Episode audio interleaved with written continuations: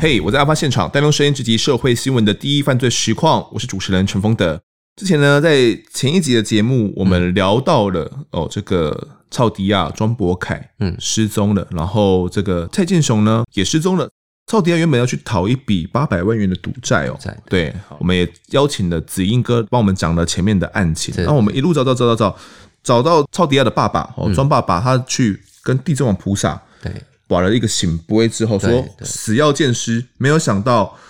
他的朋友不久，大概隔多久？大概几分钟而已、啊，几分钟而已，几分钟而已对，就马上就找到了那一在涵洞里面找到了尸对体。对，可是子英哥，我们到了下面去，你跟大家在同一个角度，嗯，却发现你看不到那个尸体，他是怎么感应到？你当时没有怀疑他涉案吗？当下因为在相同的视角，我因为我不确认，我就请他再跳下来。嗯，我说你站在你在哪里看到的？所以我们在同样的一个视角，就他他就一直很确定人在里面。嗯，那我说我我就没有看到，所以当下其实第一个反应，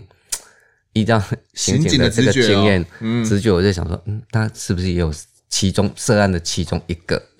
因为哦，这个会会让我想到巴黎双尸案谢依涵诶，他嗯啊他也是去故意去找到了这个陈进福的对，呃遗体啊哎我，们就是怕假象嘛，他有设一个假象让我们警方去侦查嗯因。为一般来说，找到尸体感觉会跟这种犯罪嫌疑人会有一种好像脱离嫌疑的感觉对嘛。嗯对对对对对，所以呃那时候我我就是暂时性啦，心里面暂时把他就是列为涉嫌人之一，暂时性我因为我不敢讲出来，没有任何证据。，嗯对可是你有问他说为什么知道他在那边吗？有啊，啊、他怎么他讲？就说他就看到，他就看到一直讲，他说他跟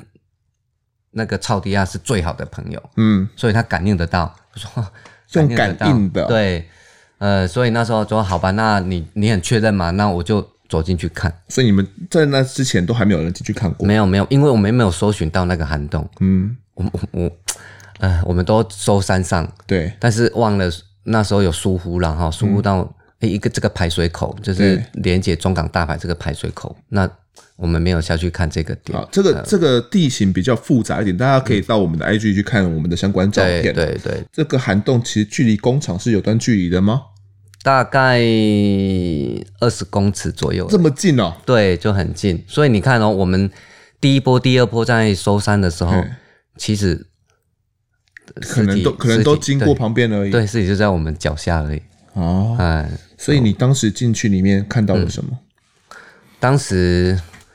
我自己一个人哈，因为那嗯时候就我在现场，对，我我的资源还没有到，嗯所以我就往里面走。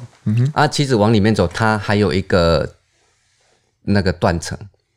就是其实它水流嗯它会在一个断层，就是截断截，不要让直接那个就是泄洪的时候水哦是不要直接流出去，哦，不要冲力那么大，不要对，不要冲力那么大，所以它有一个断层往下的这个断层，就像对了嗯楼梯这样子、啊，楼梯这样。哎，结果我看没有错，是一具尸体，嗯，一具尸体趴着，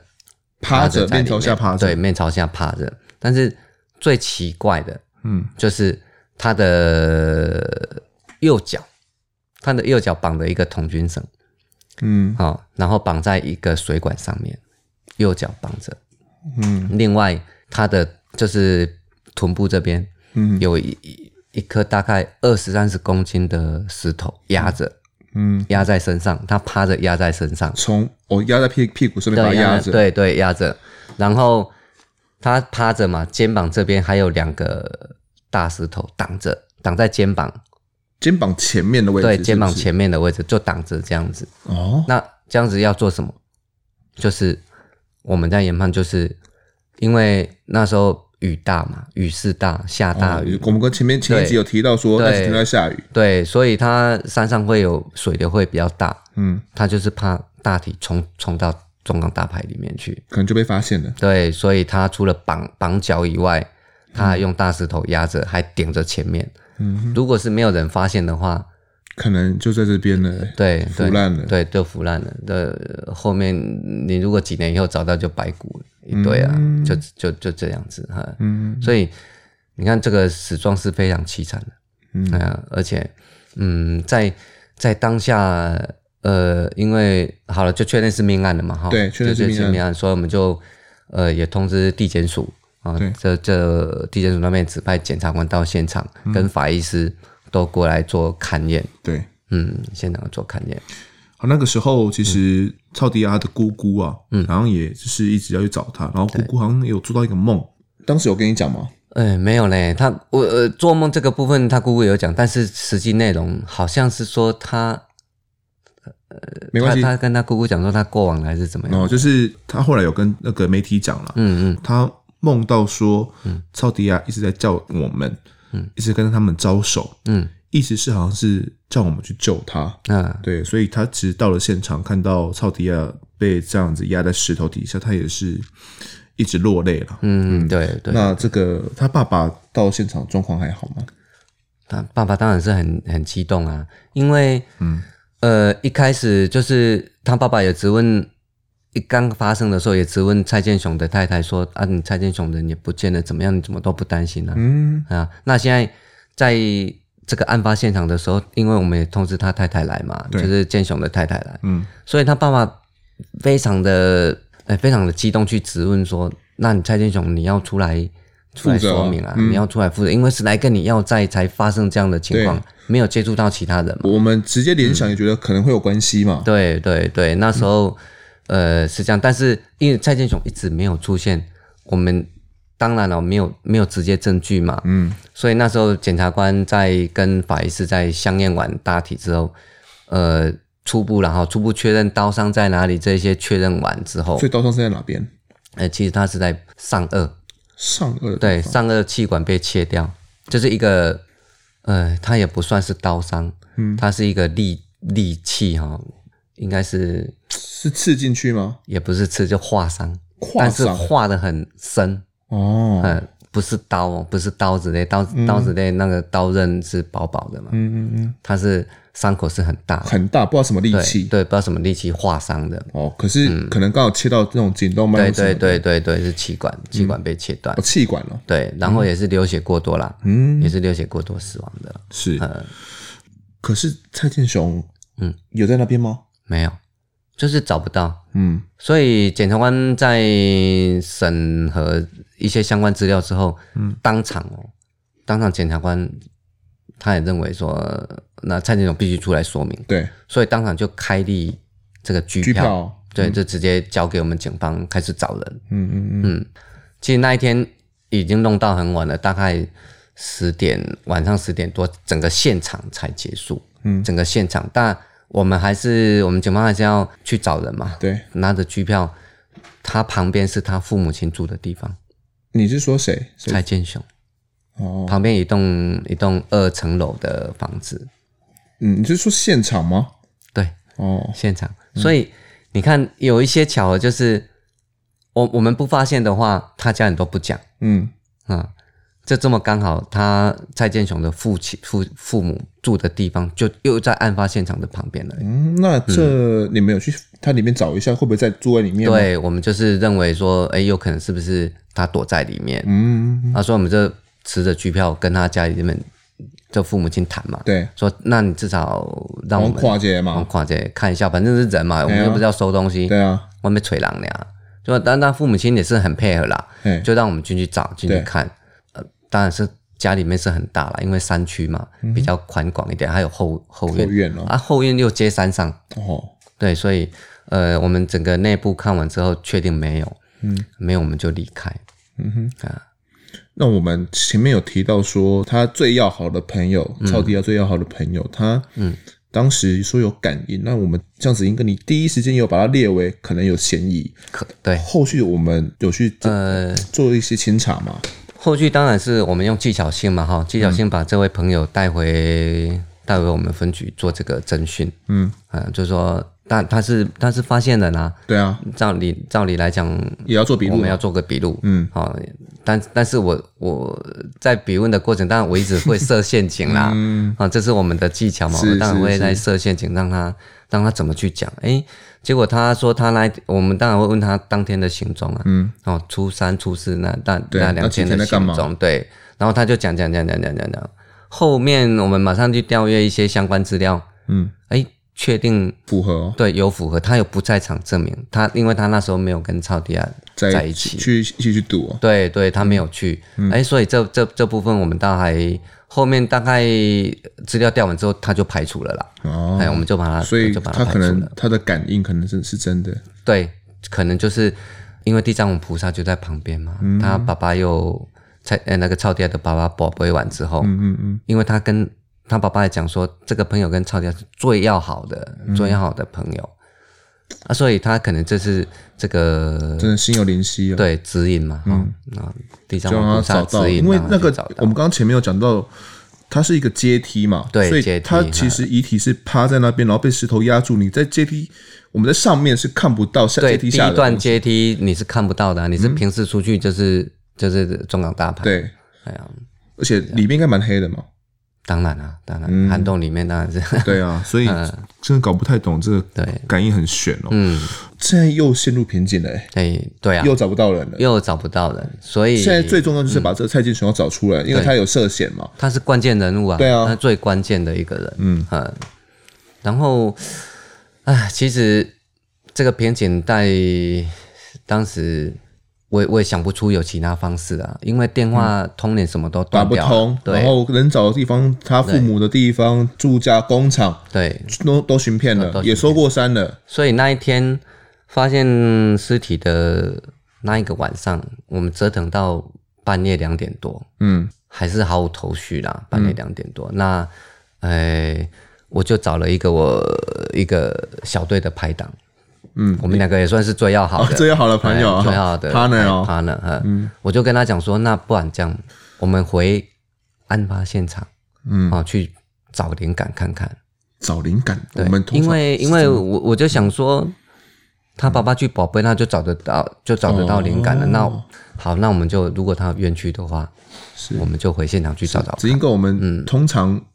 像你自己在办案子啊，遇到焦灼的时候，都会这样去找一下灵感嘛。这一般呢、一般刑警嗯都应该都会都会有这种想法啦，会回到现场，哦是不嗯对，是？会回到现场去看有没有什么技证疏漏的地方啦。哦嗯你一定会想到这个部分啊、还有哪里我们没有侦查到的，嗯啊、所以我们两个就从新庄又开车，嗯，半夜两点多了，半夜两点多就开车到现场，嗯嗯，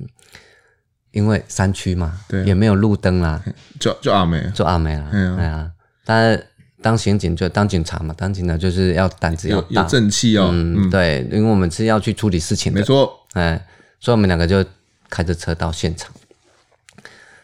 呃我从来，我现在有一点 起鸡皮疙瘩，因为我从我当刑警这么久，我从来没有遇过那个当下的那一种感觉啦。嗯啊，我们两个到现场之后，两个人下车，嗯，两个人下车，我我我现场都还没有找哦，我就跟我同伴讲说，再去给他婚了。嗯，啊，先抽根烟，再再再找再嘛找，哎先再先再聊一下对先对对对，结果下车烟点了，两个人都不讲话，嗯，我也讲不出话，嗯，在那个山区哦，这么晚，半夜两点多，这么晚，瞬间你会觉得瞬间空气凝结，嗯，嗯，然后我整个背脊哦，这个就跟一般长辈讲的一样，从背脊突然从从上面背人脊上来啊，没有从背脊凉到脚底。从从上面人上来叫，对，就是嗯非常的不舒服啦。嗯，嗯，我从来办案子去到命案现场这么多这么多次，我从来没有这那种感觉。嗯，结果，诶、我讲不出话，嗯，我我我围攻没出来，烟也没有抽完了，我就跟我同同事，我就使个眼色，嗯，我就说那嗯、呃不然就先上车，对先先上车。嗯，我同事也非常配合，嗯，他就马上上车，啊，然后我们车子就都不讲马上掉话，头我们都没有办法讲话，马上掉头就走。嗯，然后开到一半的时候，嗯，我就问他说：“那、嗯啊我跟你讲，照例的照，哎，杨老公，你讲我我怕死了。” 我说：“看你的，我阿你在在干啥？” 嗯然后我同事就说：“啊，不，秀我你上面哎尴尬。呀，小林，你先走啦，哎呀，丽姐找完老公，我刚才背部全部都凉了。嗯，其实那那我觉得那是一种现场的一个感应感啊，觉嗯感应到了，或许是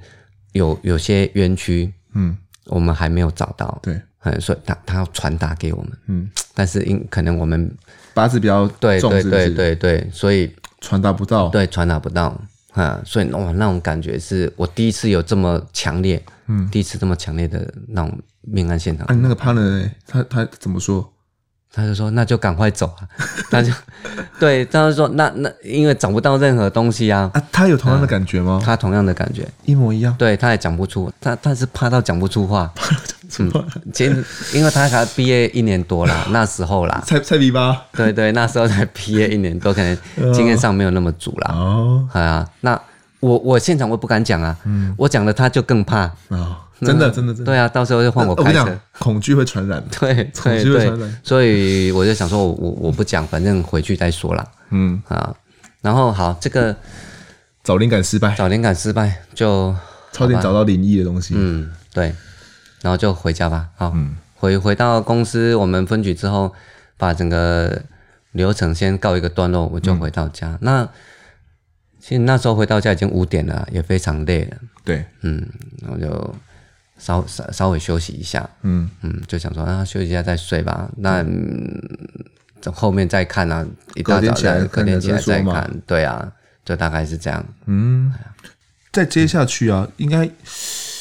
重点还是要找到蔡建雄嘛。对，那对呃你刚刚说我们在那边可能回到家里面休息了一下，嗯，隔天要准备出发吗？还是中间有发生什么事情？嗯，其实我我回家习惯就是泡个茶嘛，想个案子，接下去该怎么该怎么发展。这么晚了还要泡茶哦？对啊，困没起？嘛，啊，你要处理事情嘛， 当然提升一下精神。是是是，对，这习惯性啦，我哎们刑警的习惯性就泡个茶，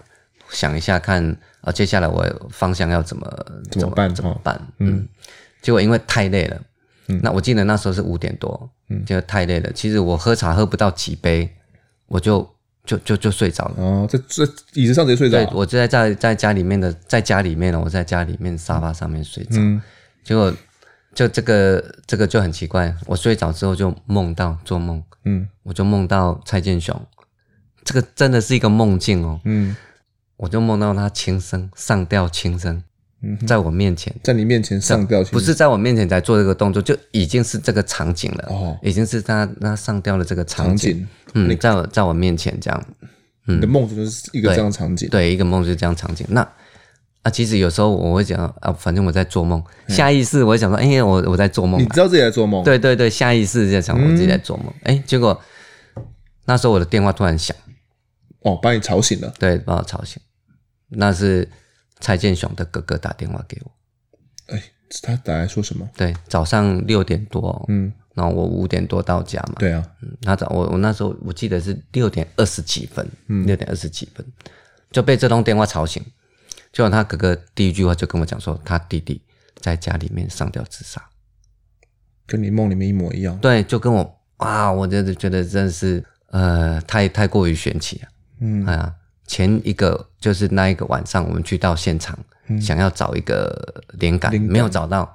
回来梦到做了这个梦境，嗯，然后他接着他哥哥又打这通电话给我说家里面上吊自杀了对，哇，一切都太巧合了，嗯，嗯，所以呃，我也顾不了休息啦，对，就带通知小队，然后我还通知我们队长，哎你困不几点钟呢？没办法，嗯没办法，当刑警其实当刑警当警察啦，不是刑警，当警察大概都这样，当你遇到案子，我懂，马导你就是硬撑着把这个案子弄完，嗯，你要休息再休息，嗯，不能不能间断了，嗯，嗯，所以那时候啊除了通知队长，还要通知检察官回去。在去到的时候是在二楼，因为它二层楼，嗯二层楼后面有一个大的仓库，嗯哼，二二楼的仓库，嗯，他就吊上吊在那边，所以一直在做建设嘛，哈，对就请建设中心的呃人员来。那确实啦，他因为他的脚下还有一个板凳嘛，就是嗯被踢掉的板凳嘛，那就代表说他站上去吊死的吊嘛，死的，他是用什么吊死的？用绳索啦，用绳索，绳索。对对对。然后现场其实现场有找到他的手机啦，嗯他的手机就就就在家里面啦。 ，OK，啊手机我们打开有发现什么东西吗？嗯，有一些，诶我记得好像有两则讯简息讯嘛嗯简讯对，那时候还没有赖啊，没有我们现在的通讯软体，就只有简讯啊，嗯啊，它其中一个是寄给已经寄出去了，寄出去的，哎对对对，他说我已经知道操迪亚的死讯，嗯，但他真的与我没关系，嗯，他说过两天我会去陪他，嗯，但是你们一定要把杀他的人找出来，还我清白，嗯，他这个这一封简讯几乎。如果我们他讲的是真的的话，好像跟他没有关系耶。对啊，我们那时候看到这则简讯，我们也吓了一跳。嗯但是种种的迹象哦，种种迹象其实倾向他，嗯嗯，我我们倾向他比较多啦，对嗯只是有可能会有共犯这样子啦。我们那时候的想法啦，是哎呀、他的涉案成分其实是非常高的，只嗯是我们觉得他可能利用这个方式，嗯，要脱罪啦。哦，哎呀、我们我们的想法啦是，那此此外，他还有还有一则准备寄送给家人的简讯，但是没有寄出来，存在可能草稿里面。对，他这么说的，就是我一错再错，错的离谱，原谅我，不会有下一次了。嗯，他说爸爸妈妈、哥哥姐姐、亲爱的老婆、两个小孩，拜托你们了。他也喊冤说人不是我杀的，我真的不知道，我好怕，大家都要找我，却不去找凶手。他最后说：“可恶的操迪亚，一百万拿去，人就不见了。这好像是第一次传简讯给家人，也是最后一次。”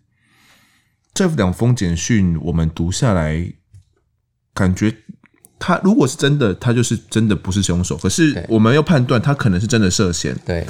但是我们从他的简讯里面的一些嗯只字片语啊，对我们去做剖析、去分析啊。是对他，我们从虽然他他是坚坚持说他不是犯嫌，对啊，嗯，他他不是涉嫌人，嗯，但是呃，我们从周边的一些迹象，包括蔡建总他本身有一部有一部货车，对，这部货车在我们推敲，在往前推敲的时候，应该是在初三那一个晚上，嗯，就是他们谈完的那一个晚上，超爹去找蔡宪雄跟他老婆家里面，嗯，然后他们不是又出来到他的工厂啊嘛，，对对对，嗯，这一段期间，其实超迪亚的车子停在那里之后，呃，大概在早上四五点，其实超迪亚的货车，它有一部小货车，嗯，它就开出来。我们监视器那时候是有调到，有分析到，嗯，它有调出来，而且经过那个路口那个监视器的时候，我们有看到车子的重是有重量的，你是说操迪亚的小货车吗？还是蔡健雄小货车？蔡建雄的小货车，蔡健雄的小货蔡建雄的小货，车，他有他有开出来，往他家，然后往山区里面绕一圈。嗯，那时候，呃，这个这个货车这样子绕，同样的，我们也调阅那个超迪亚的手机，对，他他的手机那时候的讯号，手机的讯号是跟着这部这部小货车小货嗯车这样子绕这个山区回来。哦，所以你说他不是涉嫌人嘛？但是为什么当下我们在研判？为什么当下你在凌晨的时段你会开小货车出去，然后超迪亚的手手机机讯号又跟着跟着你的货车这样子绕，那代表嗯你们两个人是在一起的。对，那你们那时候判断是怎么嗯样？那当时可能是这样的一个场景，呃，其实我们那时候判断是超迪亚已经受害了啦，嗯已经被害了。对，嗯，那时候我们在推敲，是因为蔡建雄他可能要弃尸，嗯可能要弃尸，所以他用他的货车，嗯，小货车载着要到山上去找适当的弃尸地点。对，但可嗯，能所以所以那时候超迪亚的手机讯号才会跟着这小个货车小货车这样子绕一跑，圈嘛，对，而且车子还是有重量的。嗯，那有可能是因为呃那个山区没有适当的地点，对，所以他又绕回来工工厂前厂这面，边，对，然后没有地点了嘛，就可能找到那个涵洞，因为嗯，有没有没有这个涵洞，你住在旁边你是最最了解对的，对对哎，呀所以我们大概在判断是在那时候才把大体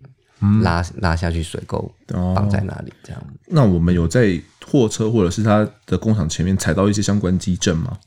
呃，货车上面我们用了非常科技的的一些仪器去找，只是那个软垫上面是没有找到。嗯哼，嗯，应该是我们我们在研判应该是有换掉了啦。嗯，哎呀，了解。所以那个软垫是新的，哦，全新的，，对，那个车斗的软垫那个是新的嗯啊，所以踩不到任何急症，而且那我刚刚有提到，就是那几天都下大雨，嗯、其实因我们我们在研判可能是这样子，大雨哈、把一些急症血都冲迹掉都，冲掉了，对，所以我们在现场真的是找不到任何那个危机症，嗯，这这这部分都是其实都是后事后我们去对对推敲都是，后有这样的可能性啊。对对，那我们后事后推敲整个的犯案经过可能是怎么样的？可能是超迪要去找他去要赌债吗？应该是要蔡找蔡先生要对赌债对嘛？对对，要这笔赌那债，带到了工厂前面，对，双方有了谈判，然后发生口角，嗯嗯，发生口角，但那个伤口因为不是刀械啦，所以我们觉得可能是错手，